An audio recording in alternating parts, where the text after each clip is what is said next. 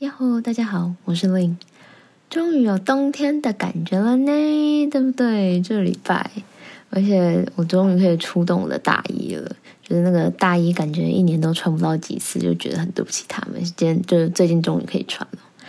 但是我是夏天的孩子啦，所以其实没有很爱冬天。而且你知道冬天就会一直想吃东西啊，那种可怕。我最近就一直吃一吃，超可怕，都不太敢去量体重了。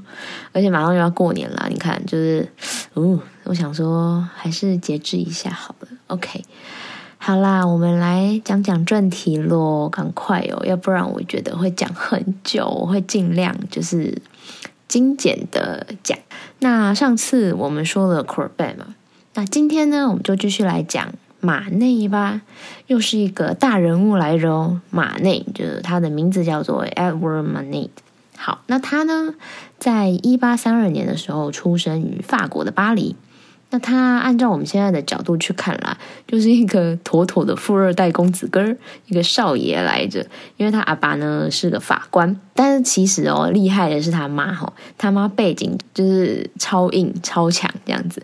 因为他妈的干爹是瑞典的王储啦。总之呢，在当时的巴黎呢，就是个标准的很有后台的资产阶级家庭的孩子。然后他从小呢，就是马内，他从小常常有就被他舅舅带去罗浮宫玩啊，然后看作品啊什么的。然后其实这就算是他对艺术热情的一个启蒙啦。那长大后呢，马内也就是因为真的很喜欢画画，很喜欢艺术，所以就追随他的本心，就跑去去学画了。那虽然呢，我上期有说过。嗯，他也是所谓学院派的头痛人物，但是马内呀，其实最一开始他也一样是学院派出来的，而且他是受过正规校，呃，他他就是受过正规的学院的绘画教育，而且他也非常热衷于参加沙龙展，平时他没事也就会去罗浮宫临摹各个古典大师的作品。这对他后来创作也有非常大的影响哦。然后我们也可以常常在他的作品里面看见一些名画的影子，或者说是他很常致敬这些名作。对，等等我们会说到。好，那马内为何呢？从学院派弟子成为所谓头痛人物呢？甚至在 c o r b e t 之后又掀起了一阵革新的风潮。嗯，因为呢，马内和他后来的那些追随者们。他的那些追随者们，其实就是后来印象派的核心人物啦。那马内呢？呃，就应该说从马内开始啊，到之后的印象派艺术家们，对于 c o r b e t 他提出的那个对艺术的那个核心想法，非常认真看待，就是作品应该要真诚的、诚实的画出自己眼睛确实看到的世界的这件事情。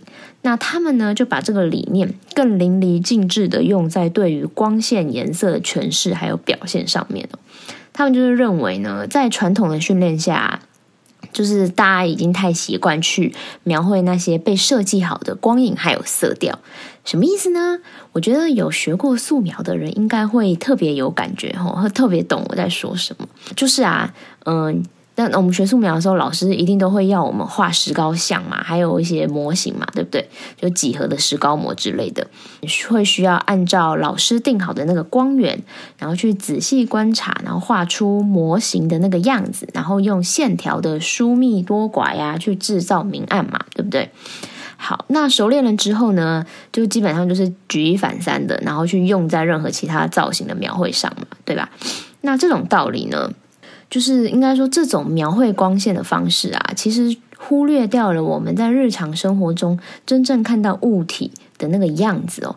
尤其是在室外，就是那个露天的户外环境下面，通常啊是没有那么均匀的明暗，也没有那么呃均匀的色调变化嘛。就举例来说，一个被阳光直射的物体啊，你你用你自己的眼睛去看那个受光面的地方啊。看上去就应该会是几乎是一片白的嘛，对不对？就平平的啊，什么都看不清，就是平的白的这样，甚至很刺眼。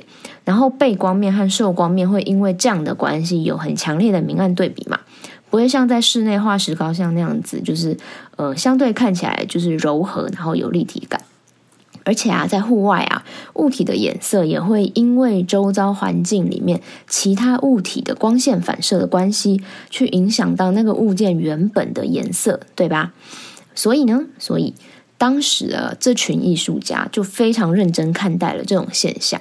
他们就想说：“哎，我专业画家呢，那不就是应该要比一般人更会辨认这种差异吗？”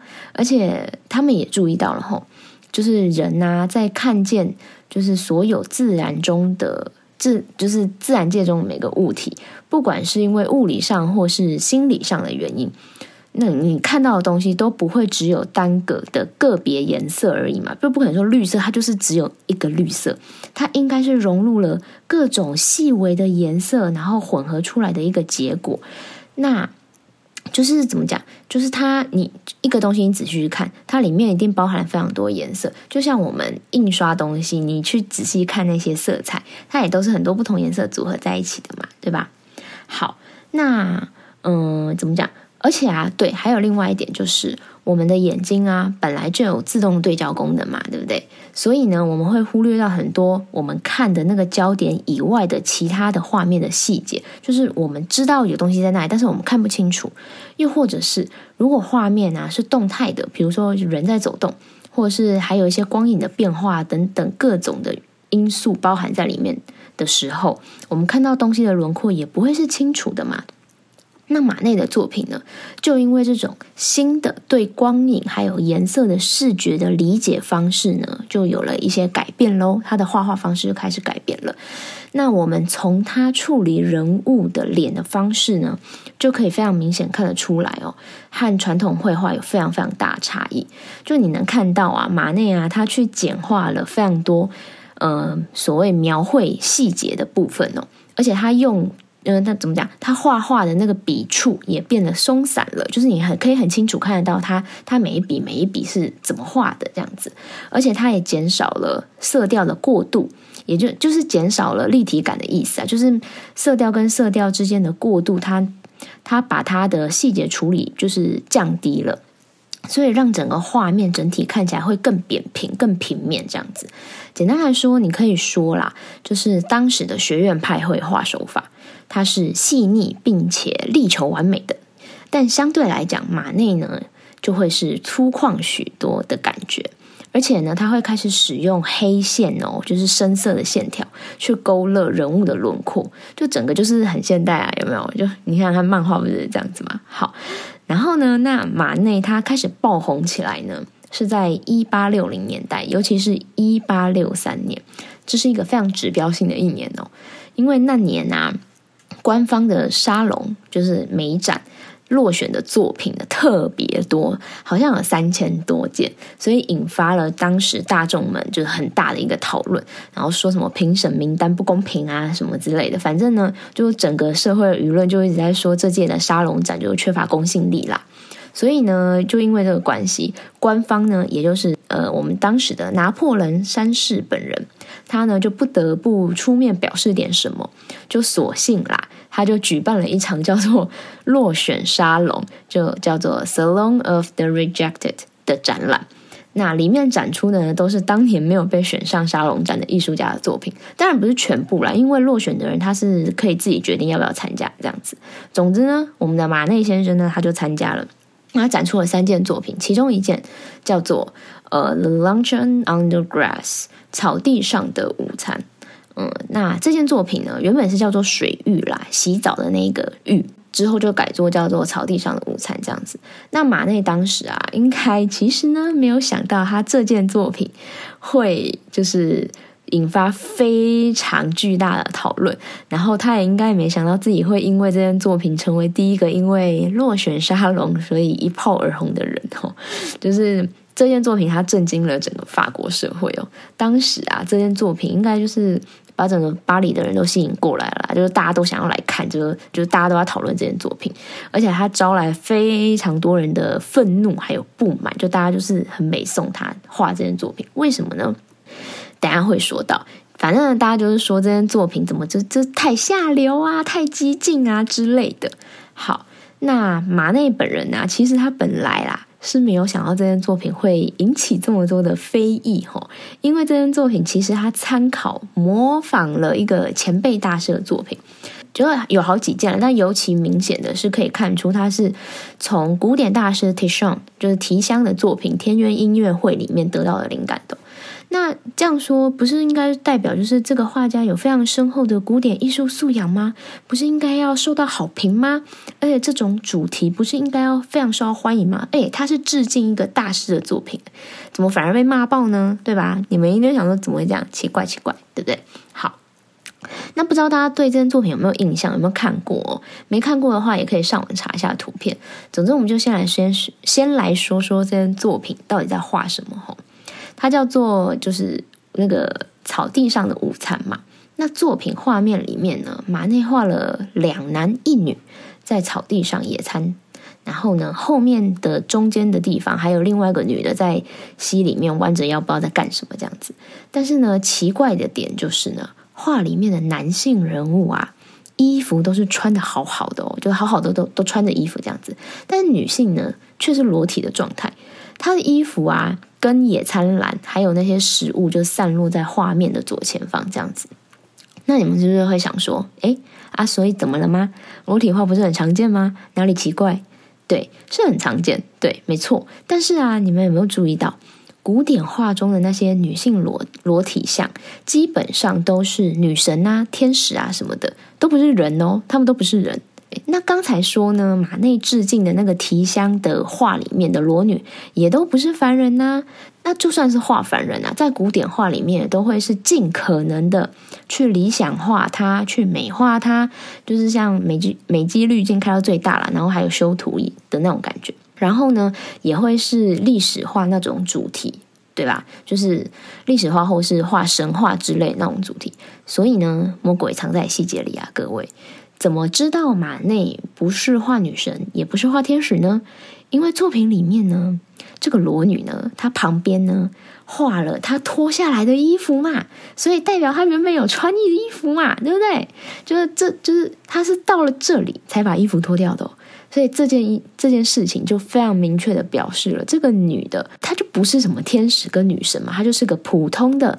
现实中的现代女子，女神才不会干穿衣服这种事呢，对吧？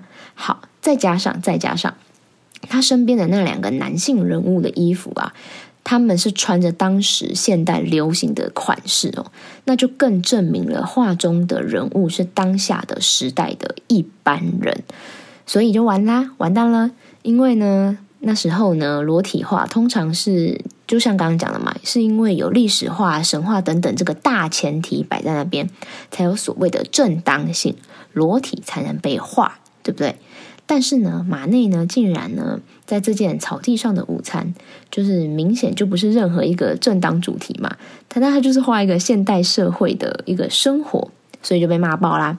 然后呢，艺评家们还有观众们大肆批评这件作品伤风败俗呢。还有另外一个原因哦，就是很多人呢从这件作品里面看见了所谓当时的社会阴暗面，也就是买春卖春的世界。当时的巴黎哈，因为都市快速发展的关系嘛。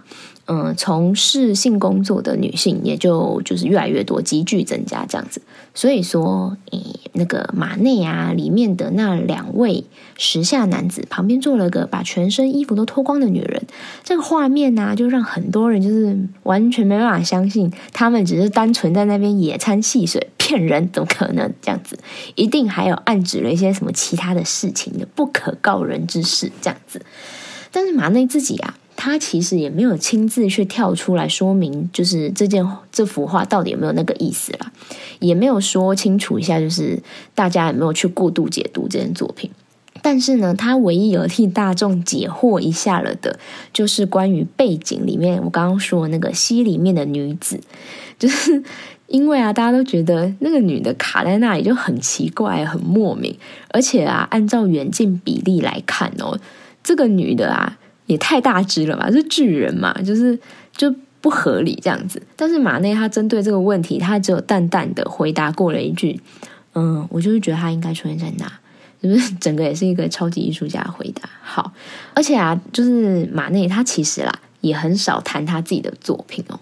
他我觉得啦，我觉得可能也和他是就是富二代公子哥的身份有关啦。而且他其实啊也是一直很希望得到社会的赞赏还有认可的。还有啊，就是毕竟如果啦，他发表一些敏感的言论，就是对他家可能也会有一些不良影响吧，我猜。对，但是呢，但是但是，万万没有想到的呢，就是他两年后的另外一件作品又招来更多争议了。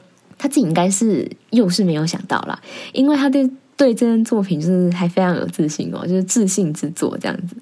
嗯，就是呢，这件作品呢，就是他画了一幅现代的维纳斯。怎么说呢？这件作品呢，它叫做 Olympia 奥林匹亚。也是艺术史上一个非常重要的作品哦，就是常常可以看到的。那这件作品呢，一看上去就非常明显的可以知道，马内他是参考了，又是提香，对，又是提香的一件作品，叫做 Venus of Urbino 乌尔比诺的维纳斯。嗯，参考还是说致敬呢？反正啦，就是你看他就是超爱提香，就是一直拿它来致敬。对，好，大家可以去查一下这两件作品的图片，就可以发现哈。作品的构图非常的像马内啊，他就是其实啊，在这件作品，他就是用一个现代的风格去诠释了西洋绘画里的裸体画传统。但是呢，大家记得刚刚我说的嘛？就是裸体画是因为历史与神话等等这个所谓高贵的主题才有它的正当性嘛。但是呢，当时连一般的观众、一般的民众。都可以非常清楚的知道，马内这件这幅画里面的裸女，并不是在画女神维纳斯，就是他们就觉得你怎么可以这样侮辱女神呢？就是，但你们可能就会想说，就是为什么同样是裸女，这位小姐为什么不可能会是维纳斯呢？你们又知道她不是了。好，就是这这个原因，我们就现在就来细细说明吼。因为呢，再次的，再次的。这位裸女被画出来的样子没有被理想化，在传统美学的框架下去看的话，除了马内那个标志性的描黑边，还有厚重松散的笔触，这些就是非传统的绘画方式之外啊，画中的裸女啊，她为什么不完美呢？第一个，她的皮肤非常苍白，没有血色。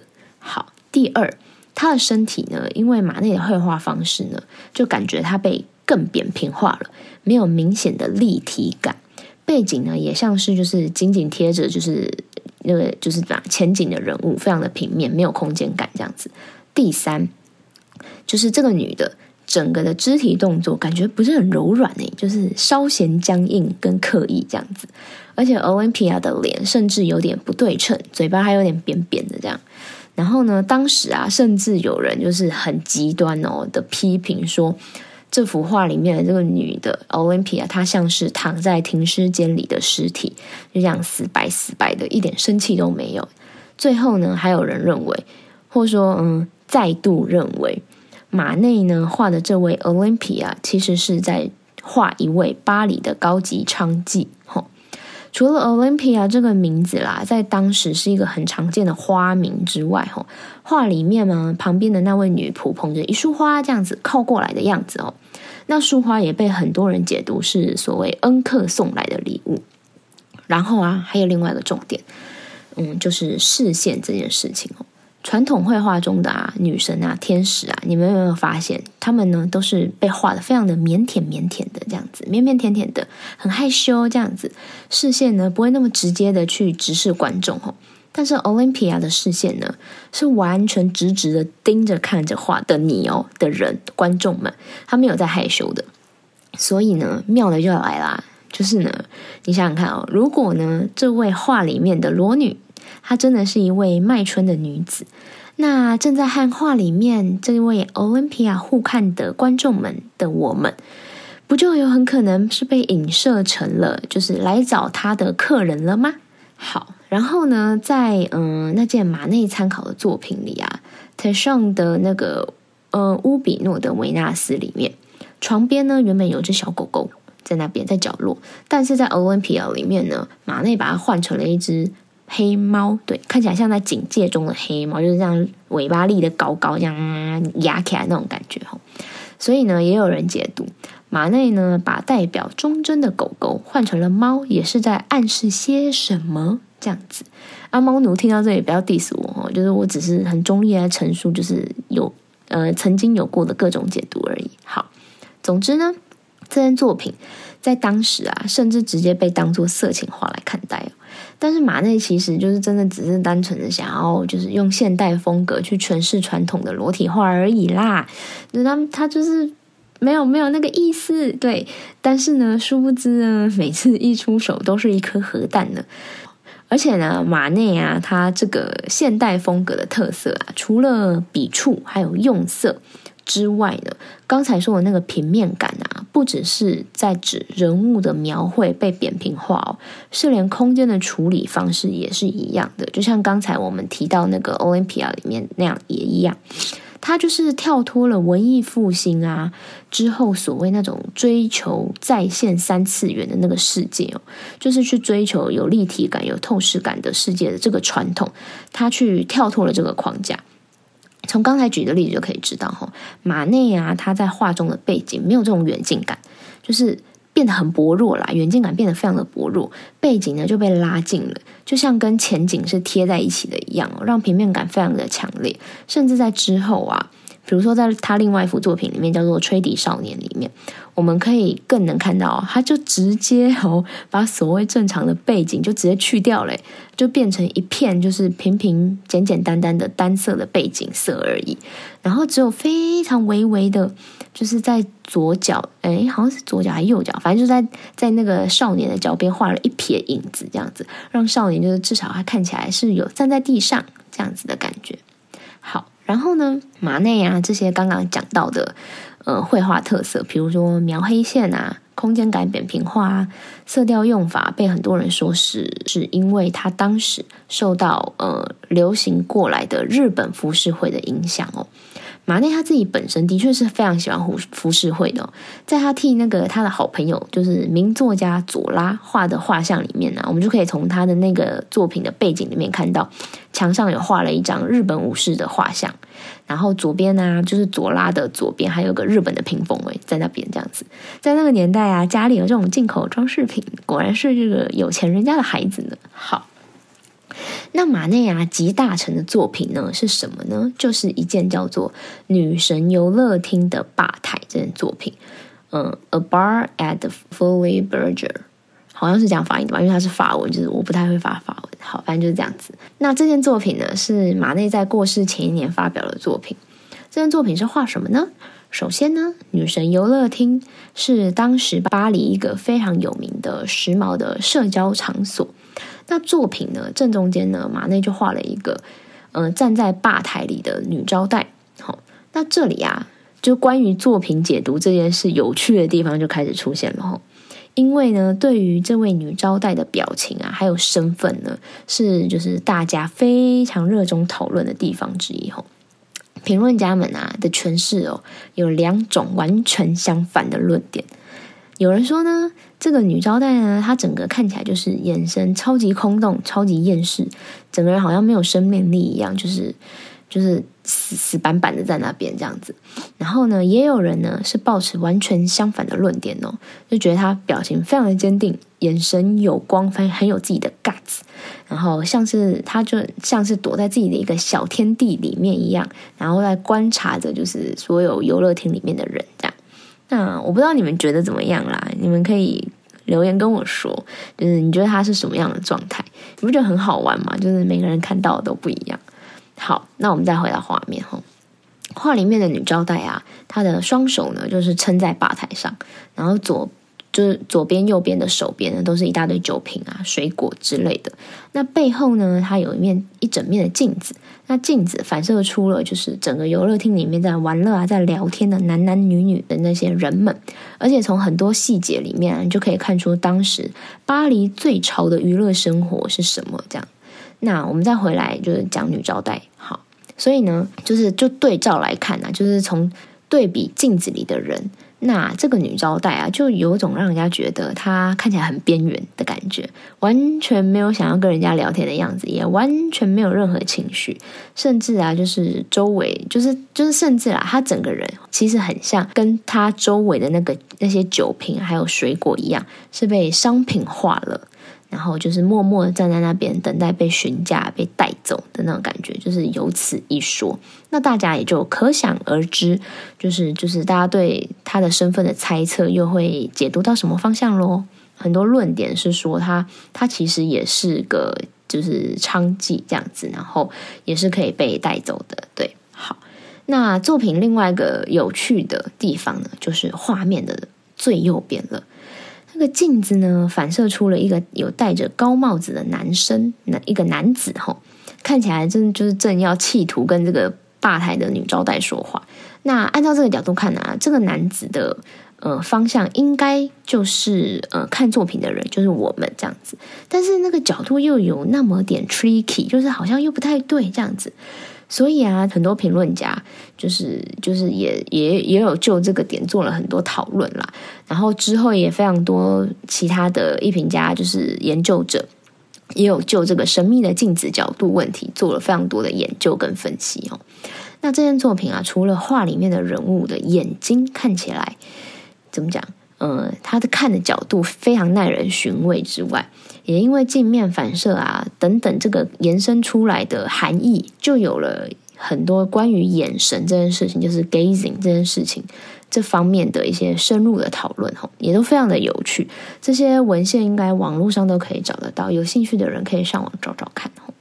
好，那我们呢就顺便呢从这件作品呢来说一下，为什么马内会有所谓印象派之父的称号咯。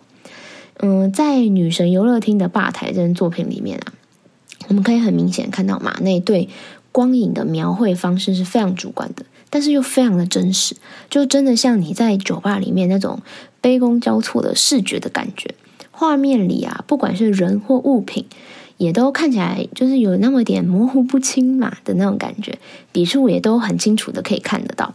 那虽然呢，马内他本人啦，从来没有。认为自己是印象派哦，也没有参加过任何印象派的展览，但他其实是非常支持印象派的，也的确对后来的印象派的中心人物，比如说那个莫内，比如说迪高窦家，都有非常深的印象。那他们也都是马内的好朋友。听说马内的墓志铭好像就是窦家写。总之呢，综合刚才讲的这些啊，我们可以知道哦。马内啊，他的艺术创作是非常忠于自己亲眼所见，他画着的呢，就是他生活着的，然后自己看到的日常的巴黎，还有巴黎的市民们。但从他的作品里面啊，能看到的不只是只有当时的巴黎风俗文化，还有现代都市生活中的那些真实的片段呢，尤其是资产阶级的生活。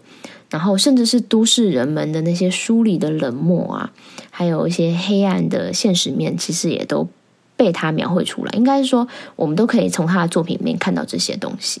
那就嗯，绘画本身来看呢，应该可以这样说哈。如果说呃，Corbett 是将绘画从传统主题的框架里面解放出来的话，那马内呢，就是舍弃了嗯中间色调，然后舍弃了那个什么。呃，远近感，把绘画从追求三次元的立体空间里面解放出来。那应该说可以说啦，就是 Corbett 的中心理念，它影响了马内。那马内呢，则是奠定了印象派的基础，还有现代绘画的一个方向哦。不知道今天这样子简单介绍之后，大家对马内有没有更了解了？就是从他的作品里面啊。嗯，除了啦，他就是像刚才讲的，就是他非常真实的去描绘一些市民的现代生活之外，他的整个用色，他的整个笔触，他整个对画面的呃组织都非常的呃跟传统非常的不一样，所以才说就是它影响了之后的印象派嘛。好，那我不知道今天这样讲哦，就是大家有没有就更清楚了嘛？嗯，但是嗯，今天我这样讲那么多，时间好像其实也差不多了，好像已经没有时间继续讲印象派了吼。那所以就是看来就是只能留到下次了。好，但我先预告一下哦，大家就是下礼拜我事情好像有点多，所以不知道能不能如期更新。嗯，对，所以如果啦有迟到的话，就请大家先就是多包涵包涵吼，不好意思，我还是会努力去准时啦吼。好，OK，那。我们今天就先到这啦，就谢谢你们的收听，我们下次见喽，拜拜。